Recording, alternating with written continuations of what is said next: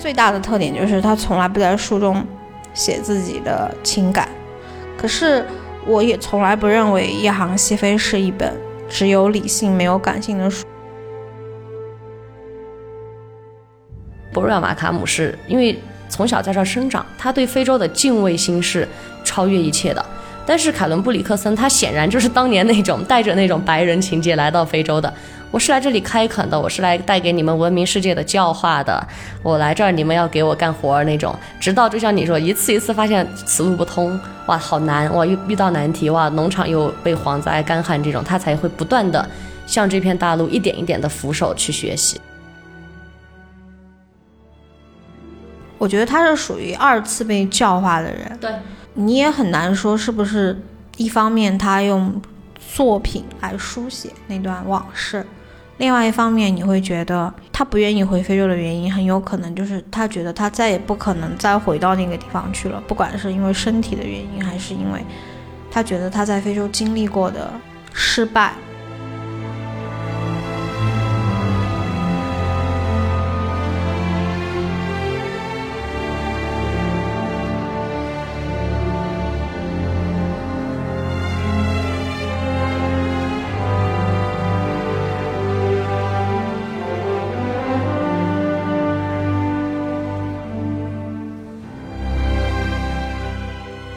大家好，这里是放大 blow up，我是主播丽珍。今天是一期串台的节目，我是和一期读书频道的那个播客的主播一起做的这期节目。欢迎 Reading Man 的主播三三。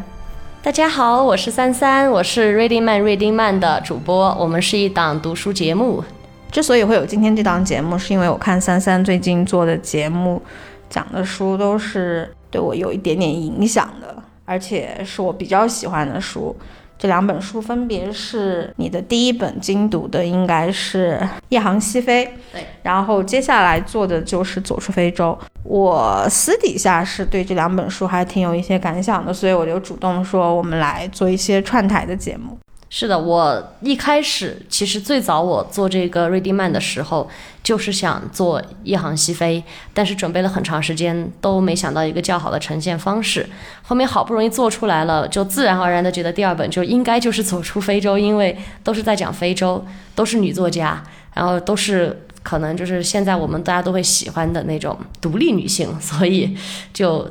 跟丽珍一起准备做这一期。这一期节目是我主动邀约的。我为什么会对《夜航西飞》和《走出非洲》会有一些不一样的感觉？是因为我看《夜航西飞》看的还比较早，这本书在很长一段时间之内都是我私底下会买书送人的，就以至于其实我在一些社交媒体上问我是哪个地方的时候，我都会写肯尼亚。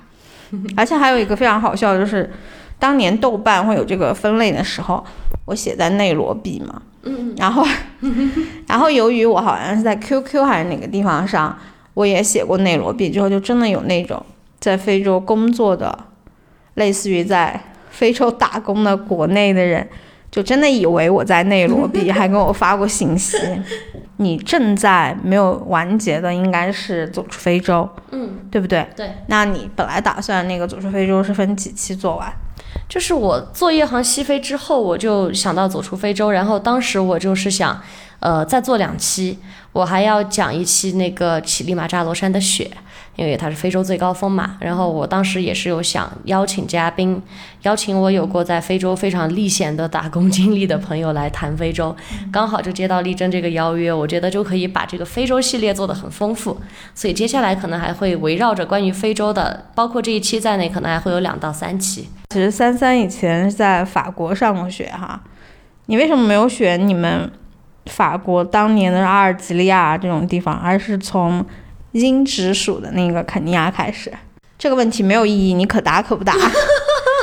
我觉得法属就在过法国的人，对于法属非洲殖民地的印象其实不会特别好，特别是我们这种就其实也是在那边也算是比较受到不公对待的。你不是原住民，你也是好多移民啊留学过去的，我们会成为那边的很多北非北非移民的抢劫对象、性骚扰对象、录音癖的呈现对象、各种骚扰的对象。好，那个危险议题到此结束。在十来年前，就是我第一次看那个《一行西飞》的时候，我确实会被他的某种叙述语言和他那个叙述语言里面他的自我。对我还是有点震撼的，就是我好像找到了某种我很能够容易就明白他会那样做的那种感觉，就是所以我一直都会说，其实博瑞尔马卡姆算是我的某种偶像。这个偶像是并不因为是那个海明威夸赞过他，嗯，而是我在他的那个叙述中，呃，我感受到了一种他自发的、很坚韧的，然后也对自己非常坚定的那种力量。如果你把那个时间线拉到二零二三年，博瑞尔马卡姆，她一定会成为今天女性议题中首屈一指的模范。那肯定会。对，因为她和很多，嗯，就前段时间那个大女生和上野千鹤子的那个论调，我觉得有一点会还挺有议题的，就是我们会不自觉的会把你是不是更自发的女性主义者。和原教旨主义是吧？那个上野千鹤子。然后或者是那个你是被教化了之后学习到的女性主义，好像我们会不自觉的画一个分类。嗯，我觉得在这个分类里面，波瑞尔马卡姆他特别像那种自发性的女性主义者，而我好像之前和你先谈论。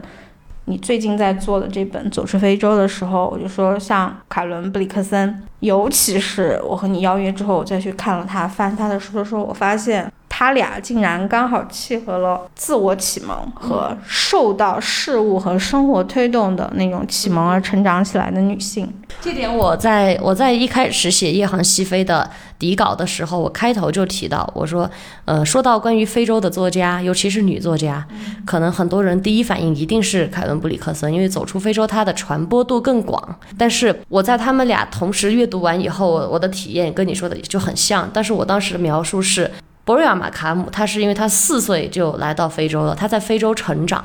关于非洲大陆的那些野性、强韧的东西，是奔腾在他的血液、他的基因里的。但是凯伦布里克森，他是带着一个成熟的三观，被教化过的，就是欧洲的那一套所谓当时的文明社会的那一套，来到非洲，他是带着他原有的三观来非洲，被跟这边的事物和现实不断的碰撞。被非洲上过课之后，才能更加了解这片大陆，更加适应。它是在不断和非洲碰撞的过程中形成了新的。所以我是当时没有想那么多的女性主义这个话题，我当时纯粹就是觉得，但是跟你说的也很像，就是一个是自发性，一个是自发性，一个是被生活推着走去习得的。在这一点上，我觉得我们这个可能是我们俩就是产生对。我对走出非洲印象其实一度也非常的好，就是我好像还不止一个朋友在我家的时候看电影的时候，我会放这部片子。就是首先要得益于约翰巴里的配乐，其次就是你作为一个八三年的电影，也有可能记错了，他的那种拍法可能今天会有人不高兴。这部电影还是深刻的感动过我，它还是一个怎么说屡战屡败。屡败屡战，嗯嗯，最后他带着很多你可以说是失去和失败的经验离开了非洲了。那有一段话非常的打动我，就是他说：“我总是两手空空，因为我触摸过所有。”对对对。再加上那个布里克森在写作史上，他其实还是丹麦作家中被提名过诺贝尔的，民间口碑也非常高。所以其实走出非洲在国内的影响力，我觉得还是挺高的。因为毕竟有电影的加持嘛。因为你的节目，我又从头去看这个书的时候，我今天和我以前看的那种感想就很不一样了。就是我忽然发现，在他和博瑞尔马卡姆他们交织在那个当时白人在肯尼亚的那个小圈子里面的一些人和人之间的八卦啊、奇闻异事。你就会觉得他和博瑞尔马卡姆就很不一样。你做读书节目肯定会通过文本的那个咀嚼啊，文本能给人的感受，嗯，察觉到一些不一样的，对不对？这次看的时候，我就会觉得她竟然确实有一点点那种小女人的心态。嗯嗯，我就是你说的那个一开始对这个电影非常不喜欢的那种人。就我我怀着好大的期待，因为我是先看了书，一直都没有先去看电影。我先看了书，然后又是。梅姨当女女女主角的这一个，我就觉得天哪，一定要看，期待已经拉满了。就是因为在我看这个电影的时候，梅姨已经是一个就是大女主一个人设的演员了。我再回头去看，我的期待一开始是很很被拉很低的，被被打到很低的，就是因为你说的那种小女人情节，它里头那种，特别是有一段，就是她很偏执的跟那个丹尼斯在舞会上的对话，他就那个就是他非常想得到一切的那种，然后当丹尼斯就说，你总是在说我的，我的疾苦游人，我的农场，我的瓷器。什么都是我的，然后他就说这些是我通过努力换来的，然后丹尼斯就告诉他。不，没有什么东西是你的。然后后面一段又是他俩坐在篝火边，那时候已经是互诉爱意的。一个阶段了。然后当时他就他就很很傻兮兮的。在那说：“我觉得我一定会有一段属于我的。婚姻，一个属于我的。男人。”然后丹尼斯就看着他笑说：“不，你不会。”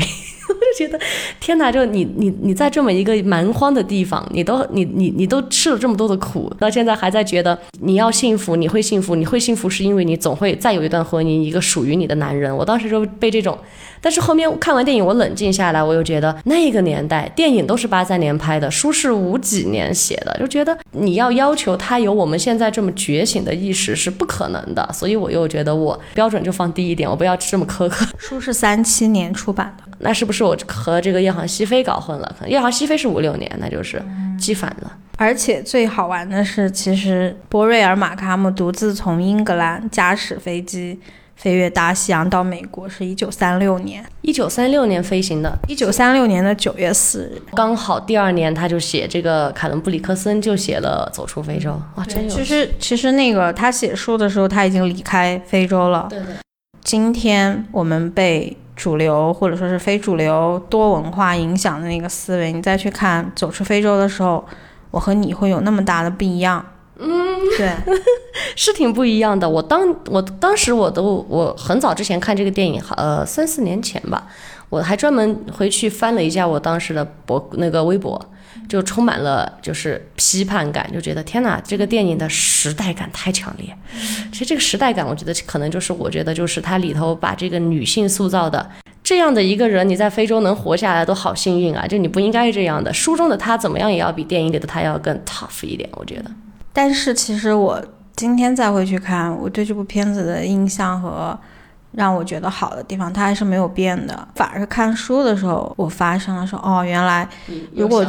对，如果你是两本书作为对对照的一种文本的看的话，它最微妙的恰恰是这两本书都对于他们双方都勾连过的一些人物，在他们书中的背景和呈现会不一样。嗯，我们就先来说一下他们俩之间都纠缠的人啊，就是。可以想象，就是作为英属殖民地的肯尼亚，他在那个白人都在肯尼亚的那个时候，我觉得这些人或多或少都认识。刚好风流倜傥、非常传奇的丹尼斯·芬奇哈顿，就是一个在牛津、剑桥的公学上过学的，真正的算是贵族精神，但是又非常的喜欢狩猎。驯马、骑术、飞行，他在《走出非洲》里面就是那个非常帅的那个罗伯特·雷德福。丹尼斯·芬奇哈顿在当时的非洲白人圈子里面是大家都认识的。另外一个身份就是他和博瑞尔·马卡姆是情人关系。嗯。对不对？对。更微妙的是，凯伦布里克森从来也没有直接说那个丹尼斯是他的恋人。他和丹尼斯的那个认识交往的过程中，无论是电影的，尤其是以电影嘛文本里面来说，凯伦也是和他的前夫纠缠和如何离婚时候，还是牵扯过一段时间的。还有一个人物就是在两本书里面都出现过的飞行员。汤姆布莱克，对对，汤姆布莱克，而且汤姆布莱克是指导，应该是确实就是博瑞尔马卡姆那个飞到美国去的那个指导人物，飞行指导，他应该是博瑞尔马卡姆的飞行技巧应该都是跟这个汤姆布莱克学的，算是他的老师了。对，然后汤姆布莱克和丹尼斯芬奇哈顿都在这两个女人的人生中留下过。浓墨重彩的一笔，你把那个这个男人和汤姆布莱克在这两本书中被叙述出来的那个感受，你就会发现，怎么说呢？就是博瑞尔马卡姆特别像今天所有人都推崇的大女主，你甚至可以说，她对于那种理性和感性的使用，她更像一个女版的男人。但是非常理性。事实上，在我看书中的描写的时候，就是不只是丹尼斯。呃，和汤姆布莱克，甚至就是他和呃，凯伦布里克森的老公布里克森男爵，他们也一起受过猎，但是在就像你之前说，这个圈子很小，在大家有共同的爱好的同时，当年的很多留言也似乎也在印证，他和这些男人都有罗曼史，但是他在他自己的书中一点这些东西都没有提。当他提到汤姆布莱克、博瑞尔马卡姆的文笔，就是紧接紧在说。这个男人教他驾驶飞机，这个男人开飞机的技术有多好？说到丹尼斯和布里克森，也仅仅在说他们在狩猎时候的表现，他们一起出去打猎的故事，就真的都只是他的书中的配角。博瑞尔马卡姆就他就一共大概就是两本书，嗯，如果不出意外的话，他就是著名的。一行西飞，然后这本书成名的晚，是八十年代才开始在英国有所红。嗯，走出非洲呢，他因为凯伦他到了中晚期，他就完全是一个作家的身份，所以他的书影响更广。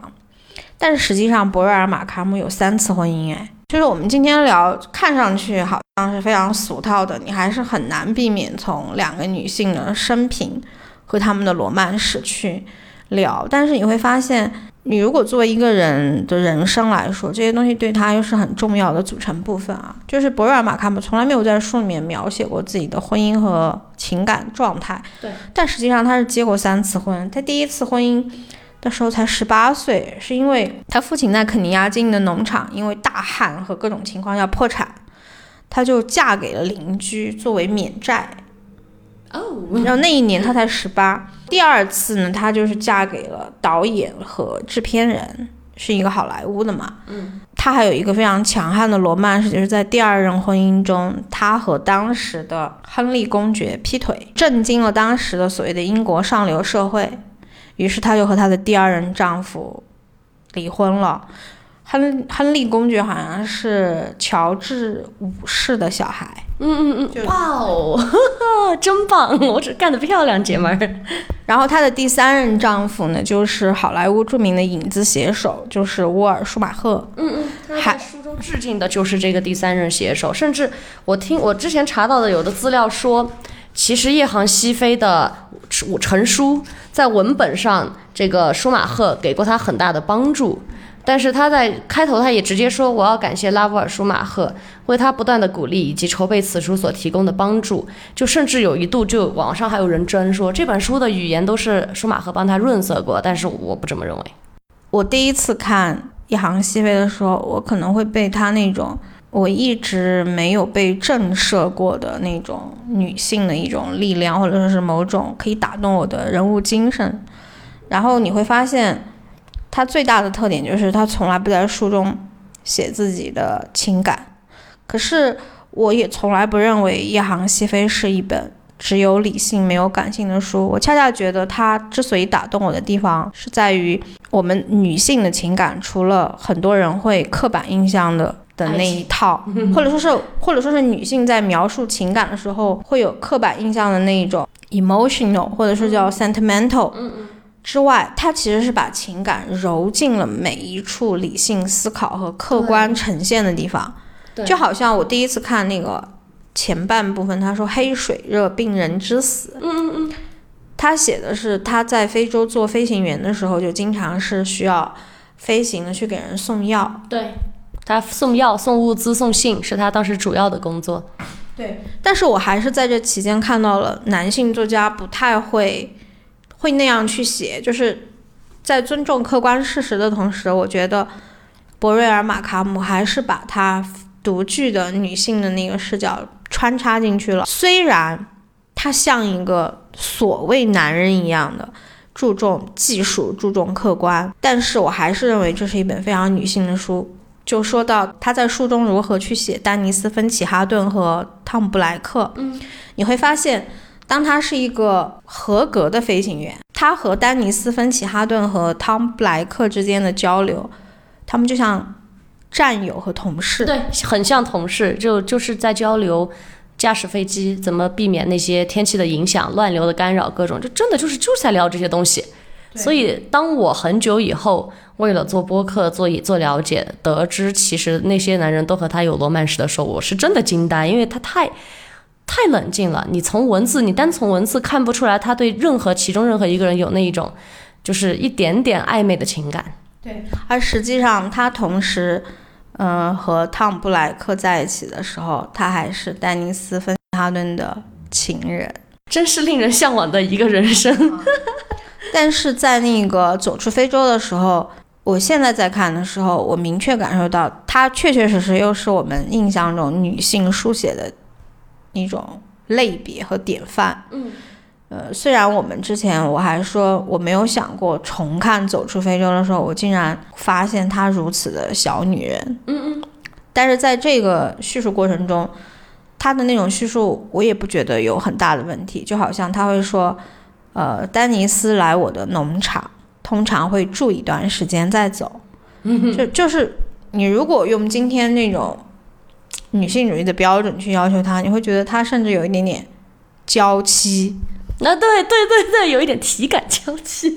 对他对那个丹尼斯身上的那种依赖和期盼，最大的两个特征就是他说，呃，他来我这里住一段时间的时候，我会说你带我去飞行吧。就是你带我去飞行的时候，因为你带着我上天，所以我看到的非洲大陆是这样的。嗯嗯，对。那博瑞尔马卡姆显然就是那种。这个事情很酷，你教我，我要自己去的那种一种感觉。我还记得我当时看，就是我在我的播客里提到了《走出非洲》，还有一个片段，就是泰勒·斯威夫特那首《Wildest Dreams》那那一首歌的 MV，就是其中有一段，就是男主和女主坐在小型飞机里飞过非洲大陆，然后女的就哇很惊叹的看着下面动物奔跑，那一整段其实就是在致敬《走出非洲》。这也和那个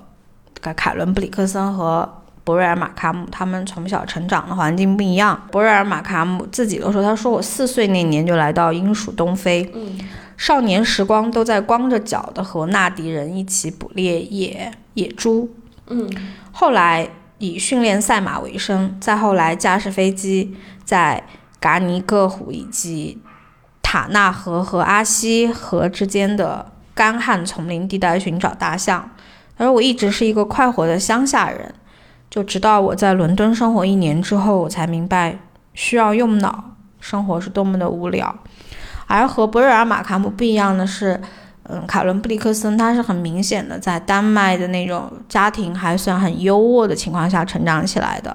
但是好像他父亲是在他在他十岁那年，他父亲是因为就是可能政治立场导致工作上的一些不如意。他在他十岁那年，他父亲是上吊自杀。他为什么会来那个非洲，也是因为他当年你在欧洲，如果你家还算有点钱，但是如果你没有一个贵族或者说是一个阶级给你的头衔的话，你就很难混。嗯，所以电影里面其实会把他的生平和作品就融入到他的故事里面的时候，他确实就是一个为了获得。贵族头衔就好像我家有钱，但我家没有地位，她就嫁给了布里克森男爵。然而那个男爵呢，就是除了贵族头衔一无是处，家里面什么都没有的，而且还把梅毒感染过给了这个凯伦布里克森。就当时她知道了自己因为丈夫的不检点，新婚没多久就感染梅毒，她当时没想那么多，她还给自己的弟弟写信，在信里头还提到说，只付出这么点代价。我就得到了头衔，这么一想还挺划算的。只是她可能没有意料到，就是在未来的一生中，梅毒都会不断的折磨她，因为那个年代还没有特别好的药物，而且那个年代对于梅毒的治疗其实就是用砷嘛，就是砒霜，只是可能剂量没有那么高，但是对他的损伤就是他不能生育啊，对，所以他后面是，据传他是有过两次还是三次流产经历的，反正是有的。你再去看他的生平，你就会发现，他和博瑞尔·马卡姆的成长经历就是注定了，你就好像博瑞尔·马卡姆天生和非洲大地的融入，他的那种野性和这块土地就长到了一起。嗯，但是凯伦·布里克森就非常像是不断的遭遇生活给他带来的难题，他在一次又一次的选择中发现这样走不通了，又有了一个第二次的选择。对，就像博瑞尔·马卡姆在他的这个《夜航西飞》中是这么提到，他对白人来到非洲的掠夺的看法。他就说：“你们用枪支、用弹药攻打进来，但是你们都是只在非洲的边缘。你们打猎，你们这样那样，你们以为你们已经拥有了非洲，其实你们还是只在非洲的边缘。”他是对用很蔑视的态度来看待这一切的，就觉得你们征服不了这个地方。他还直接说：“没有人能征服非洲，非洲不会属于任何人。”所以博瑞尔马卡姆是因为。从小在这儿生长，他对非洲的敬畏心是超越一切的。但是凯伦布里克森，他显然就是当年那种带着那种白人情节来到非洲的。我是来这里开垦的，我是来带给你们文明世界的教化的。我来这儿，你们要给我干活儿那种。直到就像你说，一次一次发现此路不通，哇，好难，哇，遇遇到难题，哇，农场又被蝗灾、干旱这种，他才会不断的向这片大陆一点一点的俯首去学习。在读书，我又重翻的时候，我才发现。其实当年在肯尼亚的白人，他们对在那片土地上付出的开开垦的代价也很大。我就感觉他们也是在摸索中获得某种总结性的经验。嗯，就好像那个，其实咖啡庄园也是布里克森的丈夫，就是布里克森男爵，相当于是到了肯尼亚之后顺势购入，然后决定在那里开垦。就是种的咖啡，嗯嗯，但是实际上，他们种了很长一段，种了一段时间之后，他们才发现，他们选的那一块海拔，就实际上海拔有点略高，对，就根根本他们那个庄园做种咖啡来。就注定了可能会失败，因为他们选的地方海拔各种都不太适合咖啡生长。对，然后我再看那个卡伦布里克森和其他人的那种交流，才发现其实当时在整个肯尼亚进行庄园种植的白人，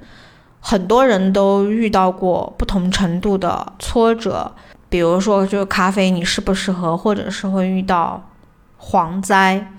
甚至是你种其他类型的经济作物，总之就是你会觉得。在那一片土地上扑腾，再次认识非洲，好像是成熟起来的白人重新又被大自然上了一课的那种感觉，是很明显。就是你你理所当然的觉得这个地方，其实就像他说的，一开始我说电影里那个态度都属于我，什么都会属于我，我通过努力换来。这这这群白人的共同点，就像你说被上过课，被上课之前他们会觉得，只要我足够强大，就像我文章开头说，在在他们的价值观里。我付出过努力，我去争取，我就一定会得到一些东西作为回报，作为奖赏，甚至是战利品那样的东西。他们在一开始，不管是侵略还是打猎，还是来种植，都是有这种感觉。我来这儿，我投入了，我努力了，我开垦了，我就一定要得到一些战利品、一些奖赏。但是最终，他们非洲会让他们知道，就是你这种想当然的态度是不行的。布里克森的《走出非洲》特别像一个女性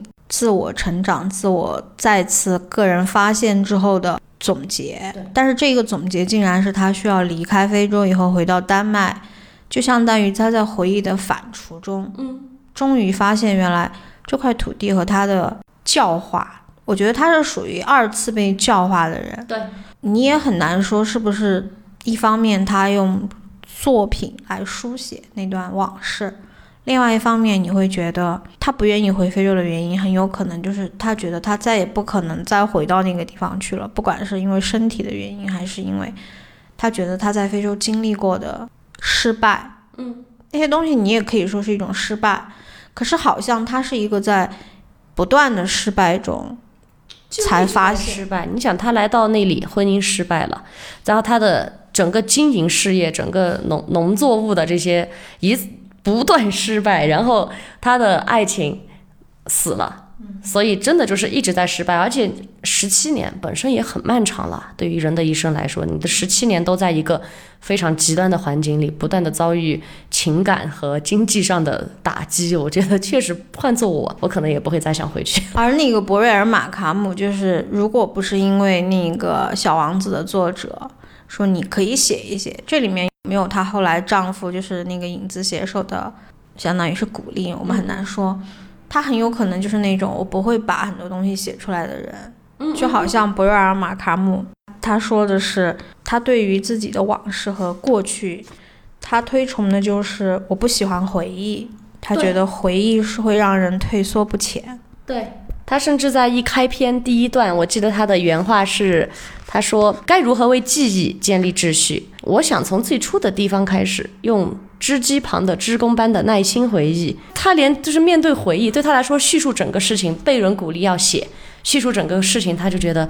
就像是要来编织回忆，要找一个开头，你就能感觉到，就像你刚刚说的，他的那种，他其实可能一开始他是他就是一个抗拒去做这个事情的人，最早。他好像是一个，他觉得生活在我的我经历过之后就够了，对对对，就好像一种既得利益者，很不愿意把自己的经历告诉他人的那种。有有点像，就是可能就像如果说是闷声发大财，对，然后就像今天的名流，他就是那种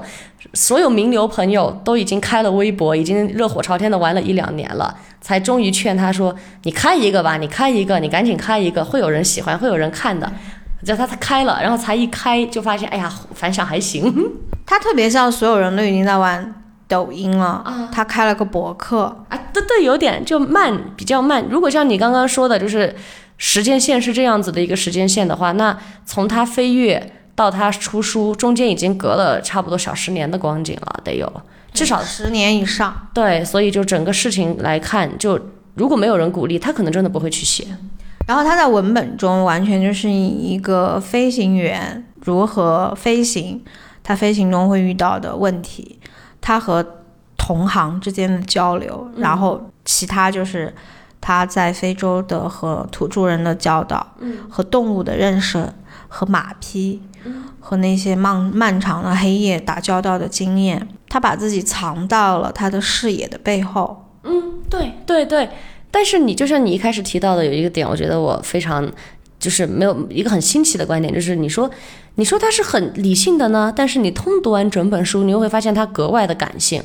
就好像你在飞飞机穿过漫长的黑夜这么一个其实想想不容易做到还蛮危险的一个事情的时候。你脑袋里可以想这么多东西，他关于飞行时候的那些思索呈现出来是格外浪漫、格外迷人的。所以为什么这本书最后会是叫就夜航西飞嘛？大部分的思考可能都是他在飞行中获得的，包括书里头最著名的那段，可能你度过了自己的一生，你才会发现，你了解别人远远胜过了解你自己，因为你从来不去和自己对话之类的。那我就在想，你连开飞机时候脑海里都能想这么多东西。那确实也不是一个不感性的人会做得到的。那你又会发现，他所有的描述的东西，他用今天的一个词去评价他，你可以说他是一个很疏离的人。嗯嗯嗯，对，嗯对，疏离这个词显得非常准确来评价他。之前还开玩笑，就说他们俩特别像一个对自我更有意识的自发性的人，另外一个就像是一个，好像是你先通过被文本教育了之后，你才有所意识到的人。但是我现在反而不会说谁会更高，可能在读这两本书的那个前后顺序和给我进行到了冲击的时候，我确实会很更喜欢博瑞尔·马卡姆。但是我同时也会在反省，我会不会非常早的时候我就很主动的被那种更鲜艳的、更自发的打引号的大女主的人就已经被俘获了。我会不会因为就会这份经验，就会觉得凯伦布里克森的那种习得的东西好像就要少一些？你要问我今天在看他俩的书，我会更喜欢哪一本？我还是会选择《一航西飞》。但是我再次看《走出非洲》的时候，我感受到他为什么也非常的重要，就是当他可以把他的经验不断的书写出来的时候，他就已经影响了更多的人。对。而且我觉得，就是你刚刚说，一开始我有这种感觉，可能一来就非常独立、非常所谓的男性思维的一个大女主形象，肯定是会让我们早些年会更加向往的。我现在的感觉就是，可能这也是为什么就走出非洲，它即便在今天《夜航西飞》这本书也火起来了，但是可能还是走出非洲，对于很大的对，我觉得很大的一部分原因就是。就像我们一开始就说到的，永远不要忘了，他博瑞尔马卡姆是生长在这里，但是凯伦布里克森是来到这里不断受挫才会理解这里的人。那对于我们的人生，其实很多事情，当一个人天生就有某种环境上的优越，环境里环境的优势，他天生就有可能很多人要努力过才能得到的东西的时候，你对他可能会羡慕，但是你没办法去复制或者去被他感染，要去学习，因为你会本能的觉得那些东西。你学不来，就像博瑞亚马卡姆，他生长在非洲这一点优势上，他对理解非洲这片大陆，他就是有先天优势。但是像凯伦布里克森，我觉得为什么他能他的作品会感动更多人，因为他让我们看到了你你一开始没有的一些品质，你要怎么样的通过不断的成长，不断的去面对挫折，去勇敢的战胜困难，最终去得到那个品质。虽然这里我们指的就没有我我也没有就是说要放大到讲一个人生道理，我说就就单从了解非洲大陆这个事情而言，那博瑞尔马卡姆就是有先天优势。但凯伦布里克森他就像你一开始说的，越越挫越勇，就是不断的去努力的，又再次站起来，再次站起来。我觉得这一点可能会能打动更多普通人。最后聊一个就是还蛮微妙的点哈，嗯就是其实那个博瑞尔马卡姆的一行西非的序是应该叫玛莎，玛莎盖尔霍恩，对，是玛莎盖尔霍恩写的啊。嗯，这本书恰好它还有一个宣传点，就是说是海明威非常盛赞他的写作，对，然后海明威说是他让我愧为作家。对，这一点特别微妙，就是其实那个海明威所有交往过的女性和他的前妻中，玛莎是唯一，就是最硬核，是可以和他前进的时候同为战地记者，然后闹掰的时候是可以和他拍着桌子完全不触他的那种人。然后，然后她又是一个作家，一个女一个女性记者的身份给这本书写的序，好像我们今天聊的这两本书，再加上这两本书的序，嗯，就非常的女性主义。对，但是海明威应该有非洲情节吧？因为在《走出非洲》的介绍中也有一个亮点，也是海明威。哦我刚刚说错了一个时间点，就是一九五六年。其实一九五六年是海明威被诺贝尔奖获得诺贝尔奖的时候，他获得诺贝尔奖的时候，他说了一句话，他说：“啊，如果这个奖能够颁给《走出非洲》的这个作者。”我会很高兴，很高兴，很高兴。他连说了三个很高兴。一方面，可能因为确实这两位女作家的文笔都有打动到他；另一方面，很有可能这个铁血纯爷们儿他本来就很喜欢非洲。还有一种可能性，我觉得可能是我们今天或者说是当那个所谓的女性主义兴起的时候，我们很喜欢把女性主义和男性的很多东西做一个分隔和比较。但是如果你站在某种精神和写作给你带来的动人的时候，好的东西它是不分性别的。